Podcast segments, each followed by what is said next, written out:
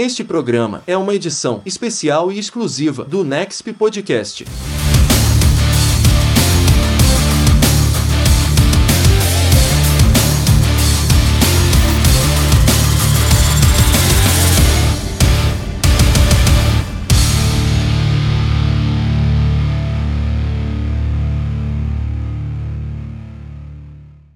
Muito bem, meus caros ouvintes aí do Next Podcast, está começando mais um episódio para todos vocês. E é claro, né, você que já leu a descrição, você que já leu quem está na entrevista de hoje aí no episódio, já sabe que temos mais uma pessoa vindo aí da literatura, mais um escritor, mais um autor independente, o Next Podcast que vem dando voz, né, ao cenário literário independente é, desde uns dois anos, das duas temporadas anteriores até aqui, e é muito importante, a gente pretende continuar cada vez mais abrir essas portas para todo mundo. Eu sou o Klaus Simões, estarei na mediação da conversa de hoje e eu queria chamar aqui é, Fábio Beji. Fábio, eu queria que você falasse o seu sobrenome primeiro para te apresentar com mais maestria. Olá, Klaus. Olá a todos que estão ouvindo nesse momento. É, a, a, pronúncia ela tanto pode ser como Fábio Bege ou Fábio Begi, né? lembrando que esse é apenas um pseudônimo, tá? não é o meu sobrenome original, o que é normal né, no mundo literário. E, na verdade, é uma junção dos meus dois sobrenomes, que é, surgiu essa ideia. Tá? Eu sou um autor iniciante, eu estou fazendo o lançamento, basicamente, do meu primeiro trabalho, tá? apesar de já ter, basicamente, quatro obras publicadas, todas em formatos de e-book. Tá? Ainda não há nenhum livro físico à venda do trabalho que eu, que eu faço aqui. E nós vamos falar muito, né, dessa sua carreira aí literária, vamos falar muito do seu lançamento atual, mas antes a gente quer saber um pouco mais sobre você. Então a gente queria que você se apresentasse, de onde você vem, onde você nasceu, né, as coisas mais detalhistas ali que às vezes as pessoas deixam passar despercebido. Eu queria uma apresentação, uma sinopse do autor. Vamos primeiro saber um pouco mais do Fábio agora, queria que você se apresentasse para quem conhece e conhecer mais, quem não conhece ainda vai ter essa oportunidade agora. Perfeito perfeitamente. Vamos aí para um resumo breve né, da minha vida até o momento. É, eu nasci no estado de São Paulo, na cidade de Botucatu, tá? então eu sou paulista. Tá? E só que lá mesmo eu só passei o primeiro ano da minha existência quando a minha família veio para o estado do Paraná, a motivo de trabalho. E no estado do Paraná nós passamos por várias cidades até que nós nos estabelecemos em Paraguá, que é uma cidade muito conhecida, aliás, por ter um dos maiores portos né, de importação e exportação de grãos aqui do país. É, aqui eu me formei em farmácia bioquímica, essa foi minha primeira formação, onde eu comecei a exercer a minha profissão até que eu passei no concurso público né, e virei um servidor público. Com o passar do tempo, eu fui me interessando por outras áreas, tá, e foi aí que entrou o direito na minha vida. E eu passei, então, a estudar me formei em Direito e fiz uma pós-graduação em especialização em Direito do Trabalho. Tá? Neste meio tempo, é, a escrita sempre foi uma paixão que eu desenvolvi desde a época do colégio, assim como a leitura. Né? Eu sou leitor assíduo desde os meus universidade e naquele tempo nós pegávamos livros nas bibliotecas das escolas e era muito comum, né? A minha ficha lá geralmente era a ficha mais preenchida de coleta e devolução de livros. E assim foi a minha vida inteira. E eu comecei a exercer essa paixão pela escrita, na realidade, quando ao eu ter mais uma mudança de cidade na minha vida, deixei alguns amigos para trás. Mas naquela época nós não tínhamos ainda serviços de e-mails, né, de, de aplicativos, de mensagens, nada dessas coisas que são tão usuais hoje. E nós trocávamos cartas, cartas escritas. Né? Já não sei se alguém ainda faz isso. E durante essas trocas de cartas, eu acabava desenvolvendo um pequeno jornal mais cômico, e disso também surgiu algumas pequenas poesias, poeminhas, e mais tarde ideias para escrever histórias. Foi aí que eu inicialmente né, comecei só aqui de um jeito muito tímido, escrevendo apenas para mim, e depois eu achei que poderia ter um espaço além né, da minha casa para essas ideias que eu. Então é uma história né, bem interessante para quem tem aí uma obra publicada, né? Como você disse, alguns e-books já publicados. Já vem desde pequeno, desde o berço, né?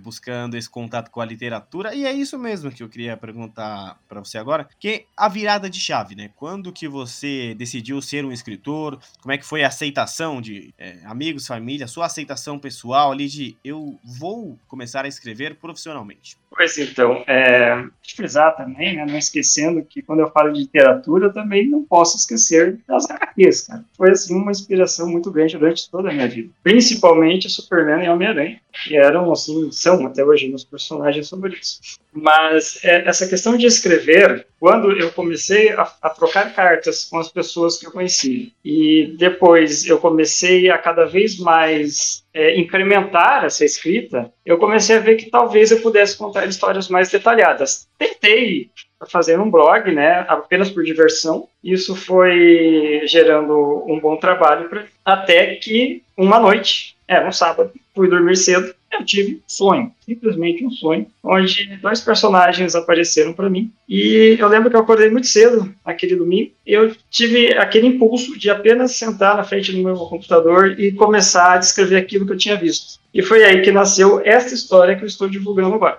Tá? Ela não foi uma história escrita rápida, ela levou mais ou menos cinco anos para ser terminada. E eu comecei a mostrar para as pessoas mais próximas, né, que é o normal. Né? Acho que o escritor iniciante ele sempre começa naquele círculo de amigos, da família.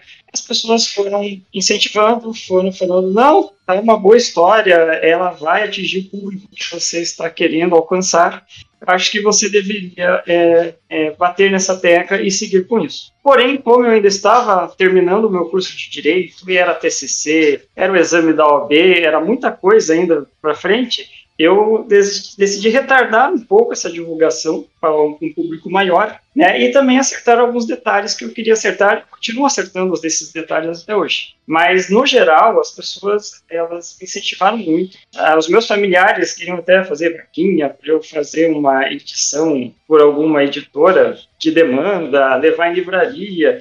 A galera ajudou muito, assim, nesse sentido, mas eu puxei o freio de mão para primeiro é, terminar minha faculdade de Direito, para depois abrir um espaço para eu correr atrás desse assunto. É um momento difícil esse start inicial, mas que bom que você seguiu né, esse caminho. E hoje você publica a sua primeira obra, mas antes da gente falar dela, é, qual gênero definiria Fábio BG hoje e em qual prateleira ele estaria? Né? Se você fosse colocado ali numa prateleira, numa livraria para escolher, qual seria o gênero que mais encaixaria é, do autor daqui para frente? É basicamente a fantasia e a ficção. Tá? Esse é o meu favorito. Mas como uh, as pessoas que se interessarem e forem ver as minhas obras verão que eu é, escrevo para um público bem amplo, tá? Desde essa obra, que é o meu, digamos, carro-chefe agora, que eu estou mais interessado em, divulgar, que seria para um público infanto-juvenil, porém, uma literatura que pode ser lida por pessoas de qualquer idade, mas eu também tenho escritos para as pessoas mais adultas, né? Onde eu trato de temas que, obviamente, eu não posso tratar com pessoas de uma idade nova. Mas hoje, hoje eu estou na ficção, 100% focado na ficção e contos. Eu gosto muito de produzir contos, né? Apesar de não ter ainda produzido nenhum livro sobre contos. Então nós tivemos um spoiler aí, talvez, do Fábio do Futuro, que pode nos trazer contos, mas agora sim, né? agora a gente entra nessa sua obra, primeira é, publicada de forma oficial, né, como você bem trouxe pra gente, que você tem a sua estreia de fato nesse mundo literário, que a partir de agora é só o sucesso. Então você escreveu os números de Ágora, Devon. Eu queria que você fizesse uma sinopse deste produto, né, deste livro, contasse um pouco para nós que os números de Ágora Ágora 7 aborda. Perfeitamente. Então, relembrando, este é o livro que surgiu do meu sonho. Tá? Essa é a história que fez querer escrever, querer passar toda ela. Eu sabia como ela ia começar quando eu iniciei, mas eu não sabia como ela terminaria. Por isso ela levou muito tempo para ser escrita. O que a base dessa história é sobre uma menina de 12 anos de idade, que ela é muito inteligente, porém ela não consegue fazer amizades né, no nosso mundo, por exatamente ela ser um pouco excluída pelos demais colegas de escola, por não gostarem dela, por ter uma pequena inveja, né, do destaque que ela tem para junto com os professores. E quando ela vai conhecer os avós pela primeira vez, os pais delas a levam, elas vão para uma fazenda. E nesta fazenda, é, ela acaba descobrindo uma passagem que vai levá-la a um outro mundo. Neste outro mundo, ela acaba conhecendo seres fantásticos, diferentes do que ela estava habituada aqui na Terra, e, em especial, ela conhece dois personagens que virão a se tornar amigos verdadeiros. Então, isso muda muito a rotina de vida dela, e mais ainda quando ela descobre que a ida dela para esse mundo fantástico não se deveu ao acaso, mas sim porque ela deveria ser levada até lá, porque ela precisa ajudar a salvar esse mundo de um grande mal. Esse é o plot inicial do livro, da história, e ele é baseado nesses três personagens a Elaine Seven, que é a personagem que é levada da Terra para Água, o amigo dela, que é o Xien, que é um guerreiro, menino também, e uma gatinha muito simpática que tem asas, que é a Shiva. E de tudo isso que estava no seu sonho, Fábio, é, você complementou com alguma coisa ali na construção da obra? Ou todos esses personagens eles já estavam pré-definidos? Não, nenhum era pré-definido. Pré-definido era só a, a personagem principal, Elaine, porque no meu sonho estava apenas ela, uma fênix, que também aparece na obra, e nós estávamos numa montanha, também está, obviamente, na história, e dali ela me mostrava todo o reino que eu descrevo né, durante toda a trajetória da aventura que eles vão ter. Tá? Foi isso que me foi mostrado ali inicialmente. E quando eu comecei a escrever, ah, foi fluindo muito bem. E os personagens foram surgindo, foram aparecendo, inclusive os nomes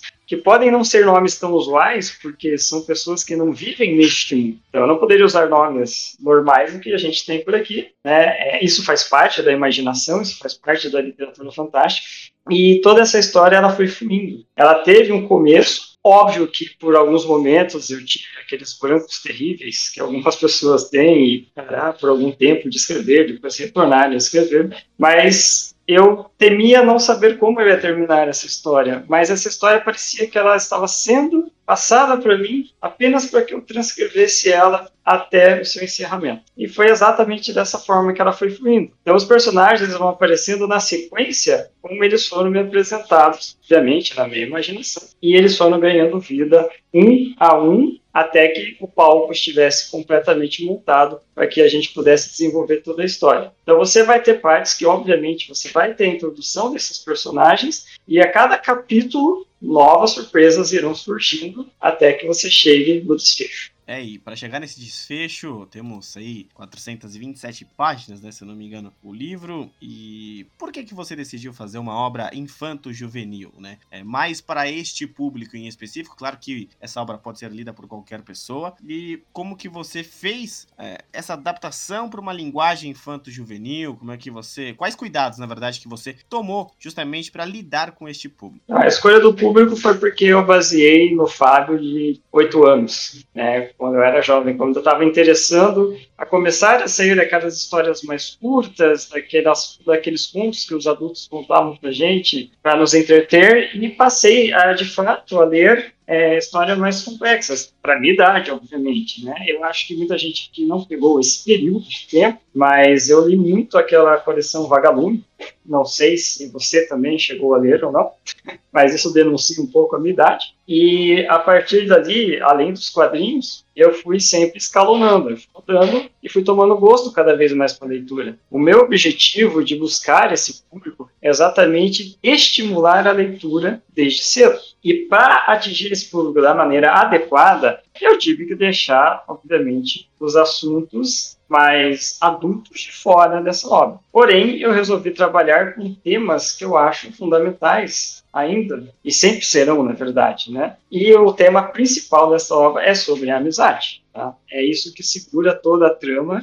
do começo ao fim. E para eu poder colocar essa história para um público muito novo, eu tive que ter cuidado com a escolha de palavras, eu não poderia fazer uma, uma escrita muito rebuscada, eu não poderia usar palavras complicadas, porque né, a pessoa, o jovem, ele é mais imediatista desde sempre, desde cedo, e não é todo mundo que vai querer parar a sua leitura para chegar ali, pegar um celular, por exemplo, e ir lá pegar pesquisar um significado numa palavra que ele não entendeu direito. Tá? E lembrando daquelas literaturas que eu lia quando mais novo, eu via que a escrita era bem fluida, ela era bem interessante e ela era uma escrita acessível, né? Você entendia, você não precisava ali estar toda hora buscando o apoio de uma pessoa mais velha para você entender o que está Então, todo o descritivo que eu tenho, principalmente dos assuntos mais sérios que são abordados ali na obra, ela é feita pensando em como eu contaria isso para uma criança, um pré-adolescente ou alguém que está no começo da adolescência, tá? Bem como é um professor mesmo. Então eu precisava pensar mais em como esse público iria receber a obra. Fazer algo muito complicado afastaria é, o meu alvo principal. É. Poderia atrair um público mais velho, talvez, tá? mas eu acho que é, sem pressa, com muita paciência, eu acho que eu consegui atingir esse objetivo. E nessa toada toda que você fez para atingir esse público, como prender a atenção de um jovem hoje, né, de um, desse público infanto-juvenil? Como que você imagina que seria a melhor estratégia para trazer esse público para a leitura? É aí que entram os personagens. Eu acho que uma obra para o público jovem, ele tem que estar centrado em personagens que sejam muito interessantes e que atraiam essa atenção do começo ao final. Eu tentei trazer nessa história uma narrativa intercalada para que a pessoa que estivesse lendo, ela não lesse o capítulo inteiro apenas sobre uma determinada ação que estaria acontecendo. Então, quando você está lendo essa história, você vai ter várias coisas acontecendo ao mesmo tempo e você vai estar indo e voltando nessas ações. Então você vai estar lendo um pedaço ali daquele capítulo, de repente você vai ser transportado dali para um outro local que está acontecendo alguma outra coisa. Mas você vai falar, mas puxa vida, mas o que acabou de acontecer ali, o que, que vai acontecer lá? Daqui a pouco você volta àquele ponto onde você tinha parado, só que, ao mesmo tempo, você ainda quer saber do outro local como é que vai é, se desenvolver aquele pedaço daquela história. Então, eu tentei usar uma narrativa mista, intercalando, né? É uma narrativa terceira pessoa, obviamente, dá para não deixar a obra massiva. Então, apesar de ser uma história linear, tá? Ela não fica, por exemplo, indo para o passado, voltando para o presente, nada disso. Ela começa e ela continua, mas ela tem esses focos que eles são interrompidos para que a pessoa queira continuar lendo para chegar para a próxima parte ali daquela, daquele pedaço que foi interrompido para continuar a entender o que está acontecendo, tá? Porque essa dinâmica é para ela realmente funcionar, eu espero que ela funcione dessa forma, de prender a atenção do leitor, tá? Eu achava que realmente fazer, tipo, discorrer apenas sem nenhuma técnica narrativa seria transformar a história numa coisa um pouco chata. E aí você perde o leitor. Se você perder o leitor logo no começo, o seu livro não vai para frente. Pois é, né? E o importante é que a maioria dos leitores, né, dessa idade se identifiquem com os personagens e é muito isso que você trouxe, né? Uma narrativa que faça eles se identificarem.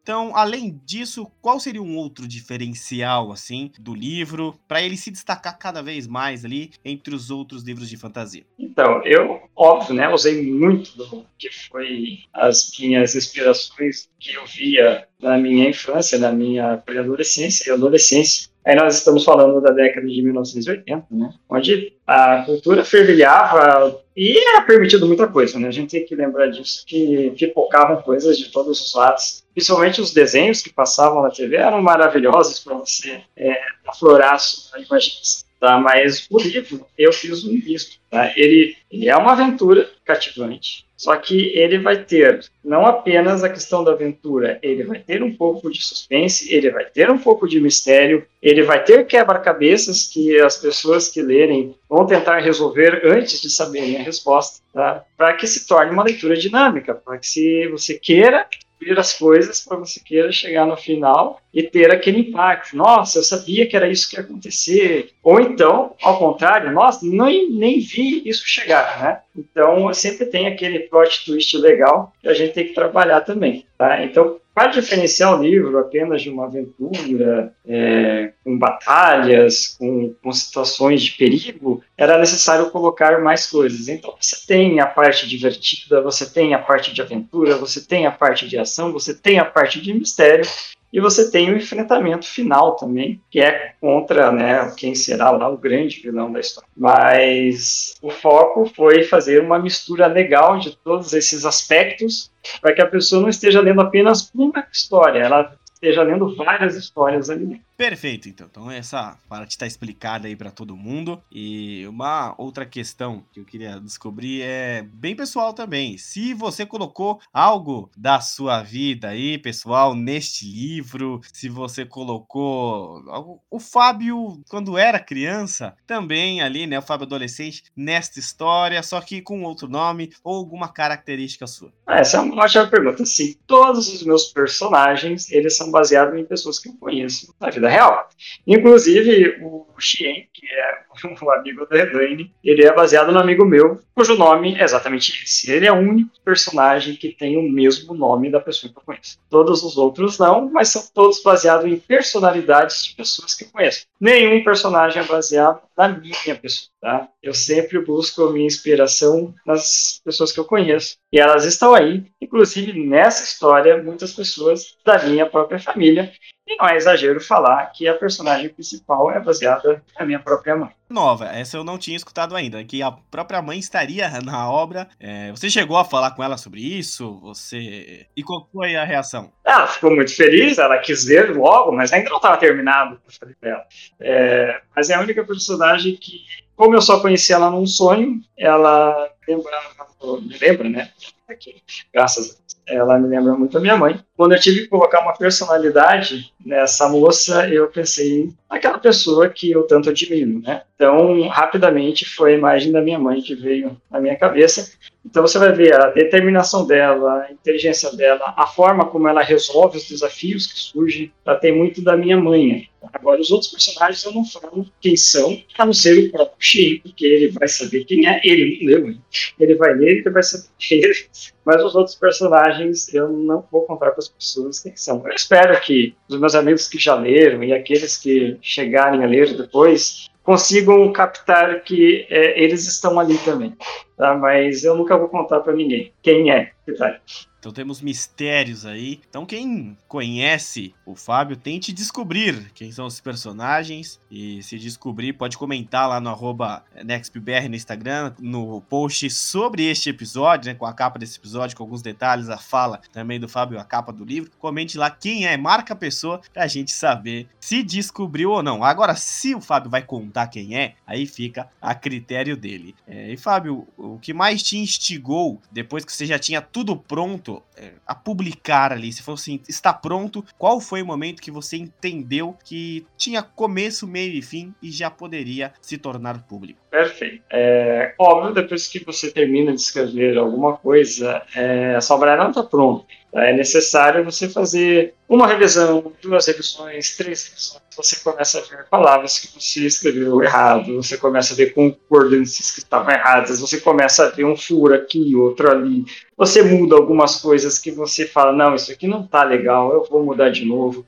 E você muda de. Tá? O que acontece ali no desenrolar dessa finalização de obra é que você tem uma insegurança muito grande quanto a você estar no mercado brasileiro. Porque apesar da minha obra estar pronta, e nós ainda, quando ela ficou pronta, os sites que publicavam um livro que ainda não eram tantos quanto é hoje, a gente não tinha muita opção que não fosse tentar achar um editor. Tá? E isso para mim travou um pouco, porque eu não sou uma pessoa conhecida. Eu não sou ninguém que aparece, por exemplo, na televisão, ou na rádio, ou em um reality show, ou parente de alguém famoso, ou uma pessoa que está envolvida em polêmica. Então a minha imagem, ela não se, não se venderia. Eu não conseguiria vender a minha ideia apenas com a minha imagem. Eu precisaria procurar pessoas que me ajudassem. Eu tentei sim, mandar o meu original das editoras grandes aqui do Brasil, mas o tempo de, de resposta delas, nossa, muito longos, né? E elas mesmas colocam lá que se não responderem num prazo X,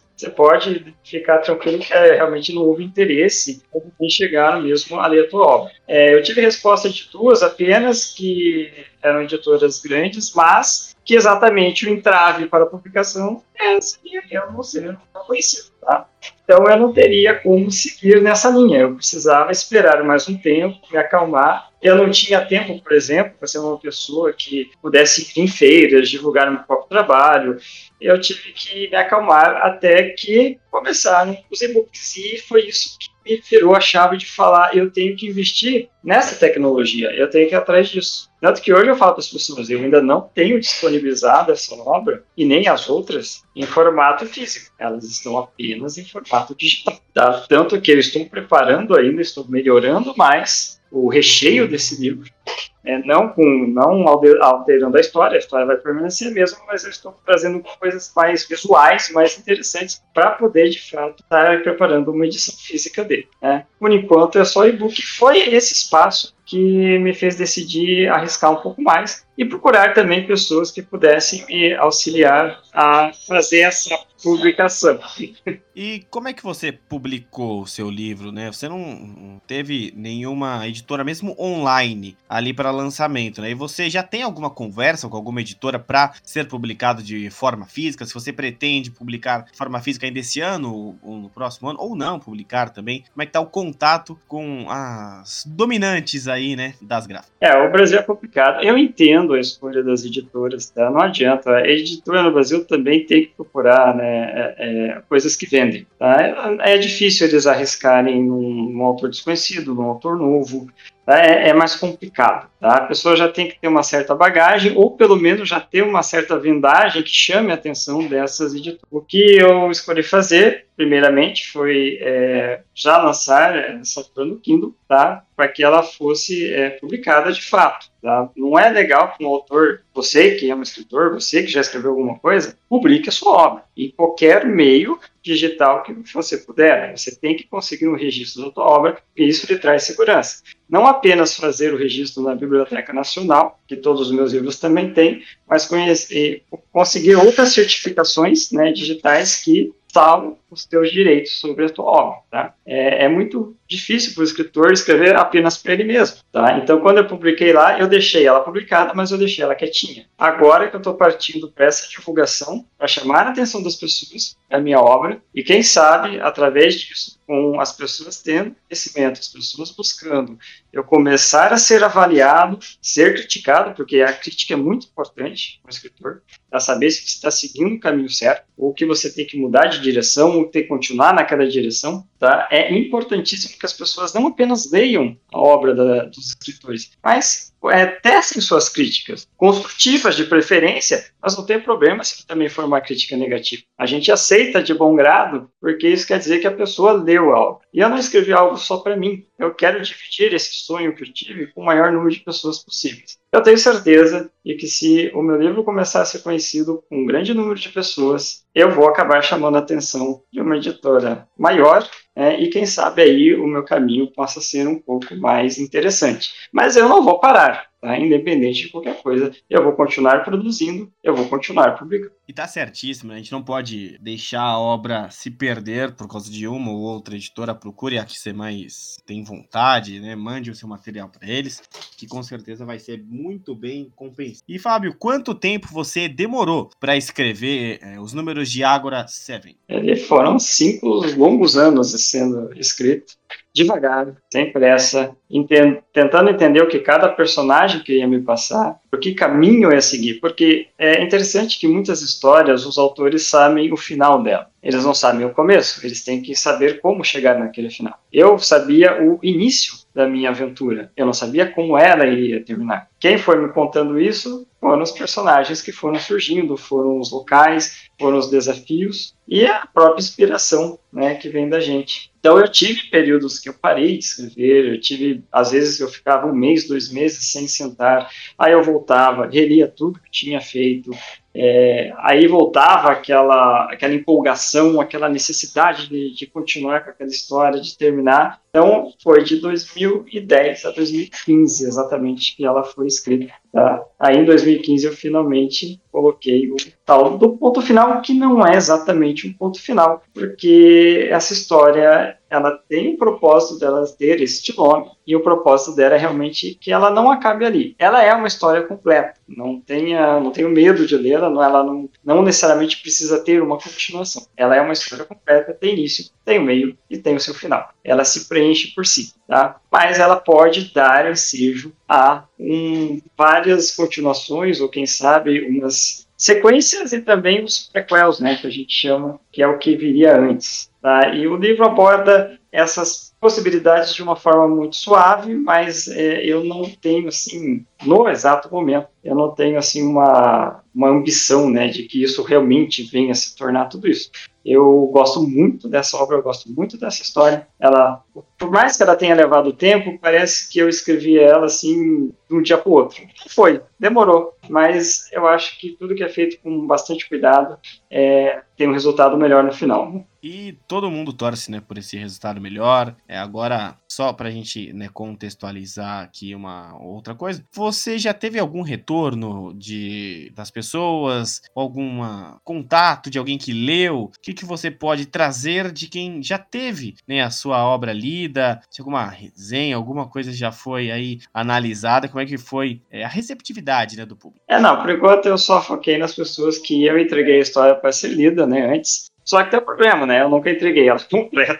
Só uma pessoa leu ela completamente. E, e pelo que eu recebi ali, eu consegui atingir vários objetivos é, para essas pessoas. Quando as que não receberam a história completa falaram: Poxa vida, mas a história fica tão boa, e, e aí como é que continua? Como é que ela acaba? E a pessoa que leu até a final, eu fiquei muito feliz quando ela me disse que ela não conseguiu descobrir o que ia acontecer no final. Então, isso para mim foi muito gratificante. A história funciona, mas é, eu ainda não recebi uma crítica de um leitor fora do meu círculo mais pessoal. Tá? Eu estou muito mais preocupado agora realmente em fazer essa divulgação para depois ver os resultados do que vão começar a surgir. Né? Por isso que eu falo para as pessoas, ler, por favor, façam críticas, escrevam, digam se gostaram, se não gostaram, não tem problema. Tá? Eu tenho certeza que quem ler vai gostar. Você que leu aí, você que já teve esse contato com a obra, mande para o Fábio, faça uma análise aí, entre em contato com ele. E Fábio, quem quiser adquirir, quem quiser entrar em contato com você, o que faz para chegar até você, chegar até o escritor? É, é muito simples, tá? É, antes de começar essa divulgação, eu não tinha um site próprio, mas eu acabei fazendo um. É um site bem simples. Então, vocês podem, quem quiser entrar, é www.fabiobege.com. Bem simples lá, vocês vão me conhecer um pouquinho melhor, tem um pequeno resumo da minha vida. Tem lá também a minha fotinho, né? Bonito? Não, não é, mas tem. E ali já na parte de obras, ali no menu, você entrando na parte de obras, você vai ver quatro obras que eu estou disponibilizando via Kindle. Quem tiver assinatura do Kindle Limited vai ler sem nenhum custo né, pela assinatura. E quem preferir é, pagar para adquirir o formato de e-book também pode fazer isso. Por enquanto, é no único lugar que elas estão disponíveis. E esta obra também está disponível lá. Tá? Lá no site vocês vão ter acesso também ao meu Instagram, ao meu WhatsApp, quem quiser para contato comercial, tá? E vai ter um pouquinho ali da minha história. Então, se você já sabe como adquirir aí, como ler a obra, você não perca tempo também lá no nextbr.com. Temos uma matéria em texto com todos os detalhes desta publicação, com os links aí para as redes sociais do Fábio e também para este site que você bem ouviu agora. Então, acesse nosso site lá também para você ver tudo que o Fábio falou de uma maneira do texto. E aí você aproveita e manda para o seu amigo, manda para quem você quiser o link das plataformas que estão publicadas. São todas as plataformas de áudio, mas às vezes o amigo tem uma diferente ali, então você pode mandar acessando essa matéria. Fábio, uma coisa que eu queria é, perguntar para você, que geralmente eu gosto de perguntar para todos os autores, que são as referências que você usou para essa obra, porque as pessoas perguntam, ah, mas se parece com o quê? É para ver se eu gosto. Ah, mas esse livro lembra o quê? Sabe? A sua obra lembra qual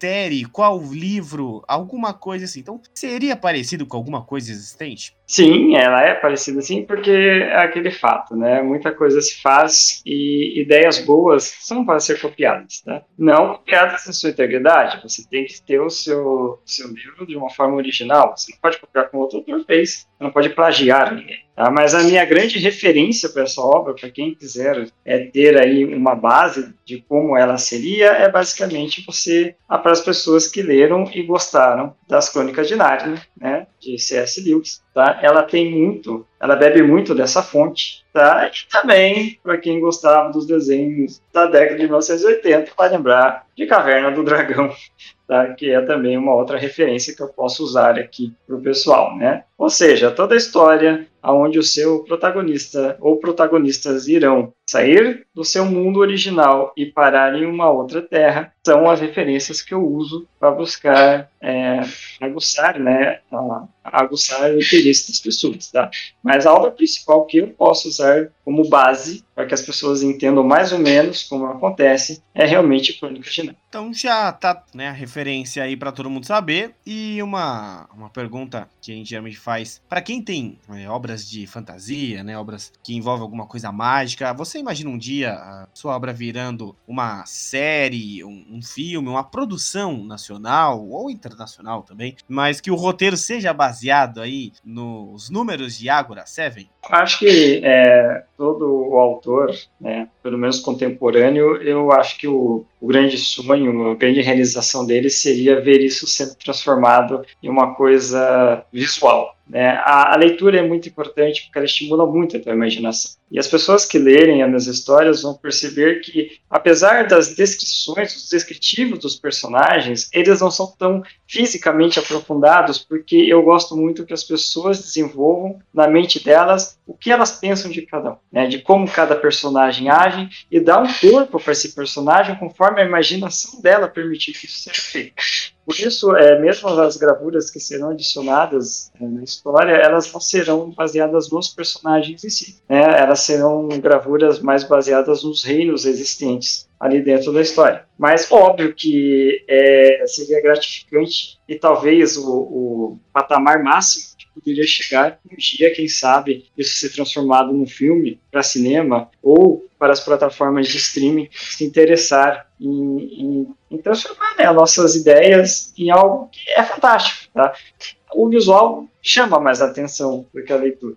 Tá? Mas, óbvio, né, temos que tomar todos os cuidados possíveis, porque agora mesmo é, há coisas que ficam fantásticas quando elas saem das páginas dos quadrinhos, dos livros e passam para o cinema, para a televisão, mas há coisas que não ficam tão legais. Mas vamos, pelo menos, usar um exemplo que eu achei muito bom, que foi One Piece agora. Né? Eu achei fantástica essa adaptação perfeita pela Netflix. Achei que eles deram uma movimentação bem mais interessante uma obra que é muito complexa e é muito difícil ser passada para as telas. Tá? Mas eu acho que se um dia surgir essa oportunidade, eu vou ficar muito feliz. Então a gente torce aí para que a sua obra é, consiga alcançar né, voos maiores ainda e tornar-se aí uma série, algo, uma produção seria bem interessante. Agora, Fábio, já que a gente falou da sua obra, quero falar de novo né, de você. Quais são os seus autores favoritos? E se você tivesse como listar para gente os seus livros também favoritos? É, os autores favoritos, nossos livros são vários, é mais difícil. Mas vamos com calma, tá? Brasileiro, Brasil, Joaquim Maria Machado de Assis. Tá? Esse sempre foi um autor que, que mais me pegou. Tá? É, todo mundo gosta do Dom Casmurro, eu também gosto, mas eu acho que tem Memórias Póstumas é mais interessante. Tá? Agatha Christie, essa é essa é, acho que, eu mais li na minha vida, tá? E acho que a melhor história que ela escreveu com o personagem dela, o Poirot, para mim foi o Caio Pano, que ela foi, ela trouxe um tipo de vilão muito diferente naquele livro do que ela trazia nos outros casos de mistério. E aliás, né, todo o mistério que eu coloco no livro é, é porque eu sempre gostei muito desse tipo de, de história. Né? O Stephen King, porque é ele, e o meu livro favorito dele é Cristina.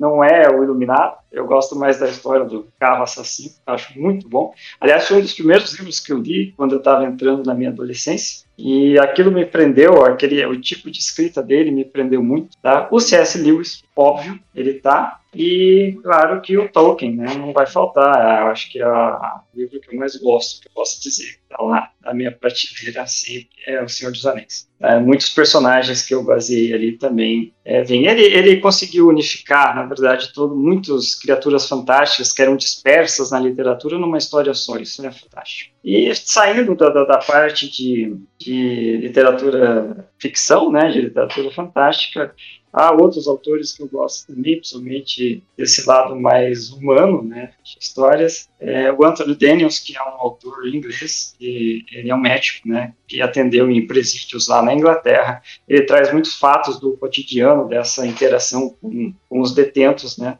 são muito interessantes de ler. É um autor que eu gosto bastante. Grandes referências, né, grandes autores, grandes obras também como referência. É muito legal saber, né, que você teve tantas inspirações incríveis para criar aí também o seu trabalho. Como que é a sua primeira obra? Eu queria saber como que foi essa experiência de escrever esse livro, que você aprendeu eh, na publicação, o que você mais extraiu, né, de experiência de todo esse processo. Eu extraí que é, o autor ele vê a obra dele de uma forma. Tá? A gente sempre vê a nossa obra como uma coisa linda e maravilhosa, mas é muito necessário para todos os autores que puderem é, contratar serviços de revisão para que as pessoas que vão ler a sua, a sua história elas possam te dar dicas fundamentais do, de como que ela flui, de que se ela prende atenção, se ela não prende, é, que seria legal talvez mudar ou dividir. Inclusive, é uma das opções que eu tive de uma das pessoas que leram o meu livro profissionalmente para isso, isso, foi que eu dividi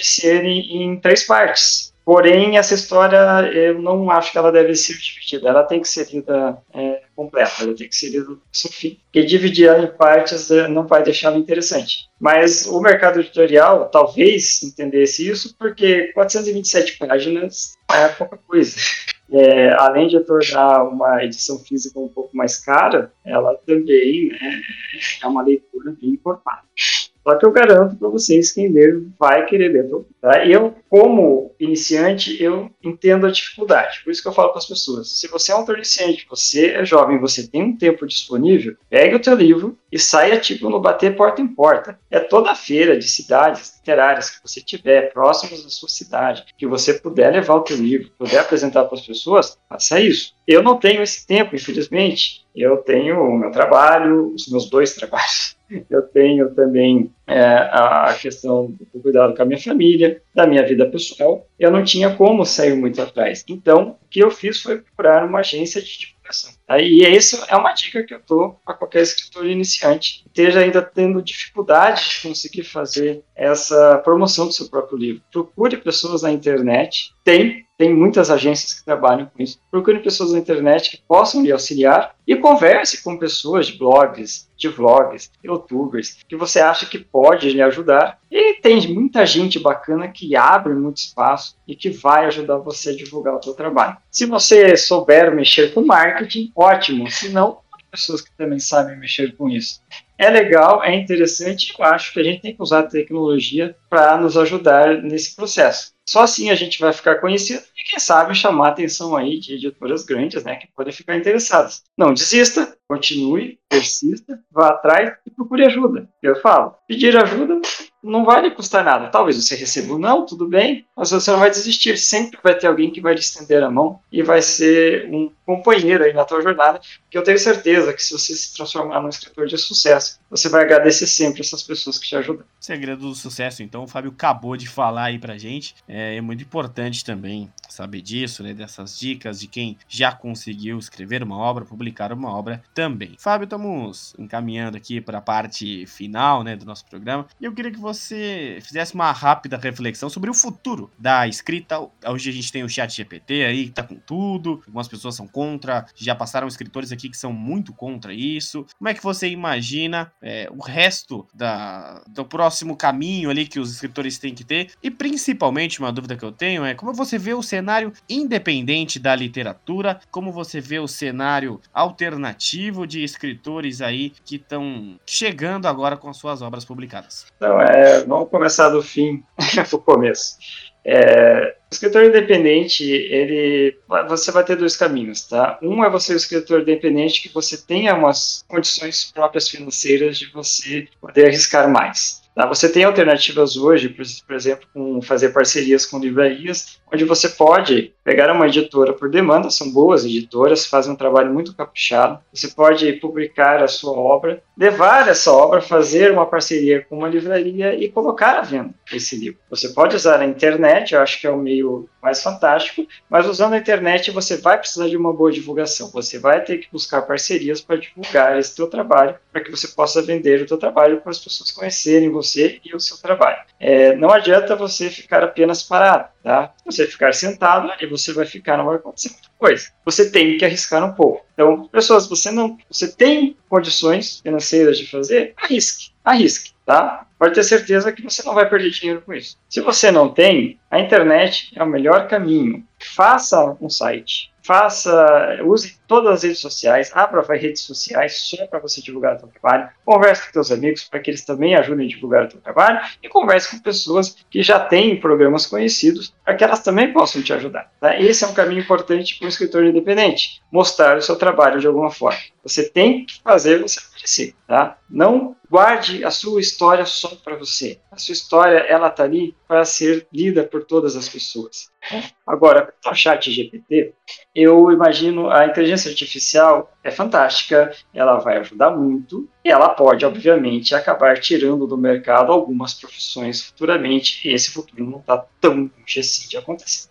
Porém, o que eu sempre falo da inteligência artificial, o grande trunfo da inteligência artificial é que ela reúne todo o conhecimento possível da humanidade dentro dela. Então, tudo o que já se inventou e tudo que se conhece hoje vai estar ali dentro do teu celular, do computador, de um terminal. Perfeito. Agora, tem uma coisa que a inteligência artificial não vai conseguir fazer sozinha. Ela não vai inventar nada novo. Isso ainda, ainda é uma exclusividade de nós, das pessoas, tá? É óbvio que você não vai conseguir se comparar a uma inteligência artificial. Você nunca vai conseguir guardar tanta informação quanto ela guarda. E o que ela faz na escrita hoje é simplesmente cruzar dados e pegar diversas fontes, milhares de fontes, milhões de fontes de histórias de livros e produzir uma história em cima daquilo. Você vai lá, você pede para ela produzir uma história sobre alguma coisa e o que, que ela vai fazer? Ela vai pegar o que já existe e fazer uma história em cima daquilo. Ela não vai criar uma coisa nova, tá? Ela vai fazer uma adaptação daquilo que ela já conhece. O conhecimento de uma inteligência artificial é o que a humanidade, tá? Talvez mais futuramente ela possa aprender sozinha. Aí a gente já vai viajar lá numa questão de Skynet, de Exterminador do Futuro, e assim vai. Mas eu acho ainda que o trunfo da humanidade sobre isso é porque há coisas que a inteligência artificial não vai conseguir fazer por ela mesma, tá? Até porque eles ainda não têm exatamente o corpo, né? Apesar que o seu Elon Musk já está trabalhando com os humanoides lá para ser postos à venda. Eu acho que o chat GPT é interessantíssimo, pode ser usado para ajudar muita coisa e vai ser usado para muita coisa, mas eu ainda acho que a limitação do chat GPT é a limitação da mente humana. Se um dia ele ultrapassar isso daí, aí eu acho que vai complicar para todo mundo.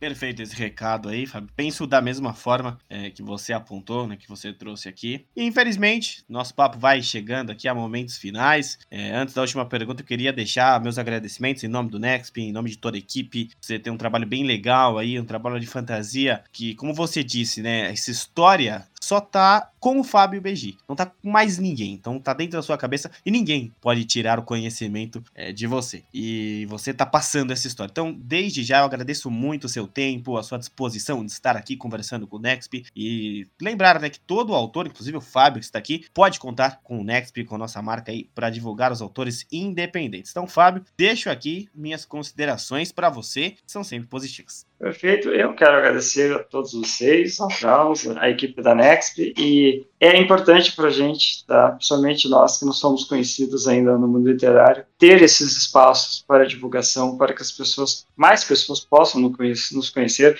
que mais pessoas tenham interesse em ir atrás de conhecer tudo que a gente faz, e sem o apoio de vocês, a gente não vai conseguir fazer isso. Tá? Eu sou muito grato tá, por estar uh, tá conseguindo um pouco de espaço, eu acho tudo muito fundamental, e todo o espaço, pessoas, não importa. Seja uma pequena porta, seja uma porta gigante que se abrir para você, aproveite, vá atrás e consiga. Eu agradeço muito vocês terem aí aberto, achado um tempinho para conversar comigo, para me ajudar a divulgar a minha obra. Obrigado. E para a gente encerrar aqui, Fábio, quero que você fale para nós seus sonhos, as suas metas, as pretensões de futuro deste autor, que é o Fábio BG. Acho que a grande meta de todo mundo que é envolvido com a literatura e escreve é poder um dia estar vivendo a sua vida exatamente deste tipo de trabalho. Né? Poder tirar o seu sustento, é, a sua felicidade em estar fazendo uma coisa que realmente ama. Quem escreve, ama escrever, ama ler e quer fazer disso a sua profissão também, né? o seu modo de vida. Hoje eu divido o meu tempo com duas profissões diferentes, mais a escrita. Eu, meu grande sonho, minha grande ambição, eu poderia dizer, seria um dia poder estar envolvido apenas com a escrita 24 horas por dia, se possível. Tá? Tô começando, vou atrás desse objetivo e espero atingir. Então é isso, meus caros. Fábio BG esteve aqui conosco no Nexp Podcast. Lembrando vocês que o NextBR lá no Twitter, também no Instagram. Tem o nosso LinkedIn também para você acompanhar lá. Em transição, né? Nosso LinkedIn ainda mais em breve com muitos conteúdos. A gente fica feliz demais de ter mais um autor aqui da literatura, sempre apoiando este mercado aí que é muito né, útil para nossas vidas. Então, sou Klaus Simões, vou ficando por aqui e juntos estaremos até a próxima experiência. Muito obrigado.